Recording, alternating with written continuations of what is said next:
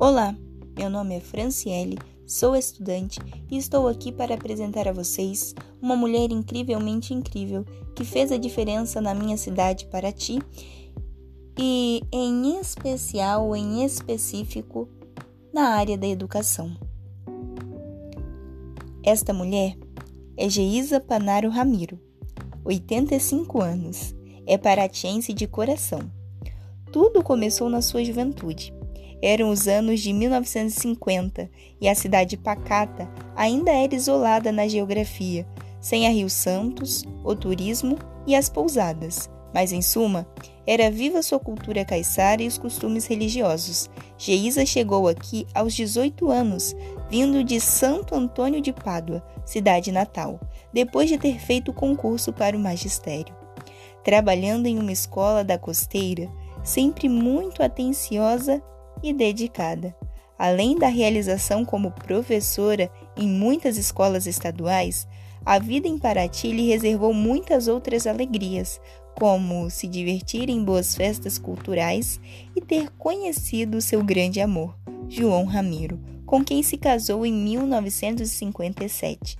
Eterna apaixonada pela educação, aos 40 anos, Geisa formou-se em pedagogia, enfrentando semanalmente a estrada para a faculdade em Barra Mansa.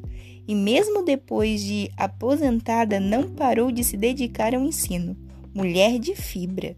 Afirma que o município não tinha uma bandeira, então fez o desenho idealizou vermelho, azul e branco, as cores do patrimônio, e mandou o projeto para a Câmara dos Vereadores.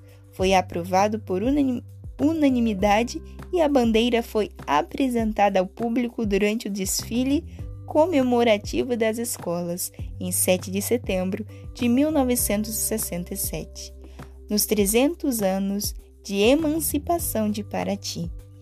Então, esta é Geisa, uma mulher de fibra, uma professora muito dedicada, que formou muitos paratienses que hoje tem grandes nomes na, na nossa cidade, Paraty.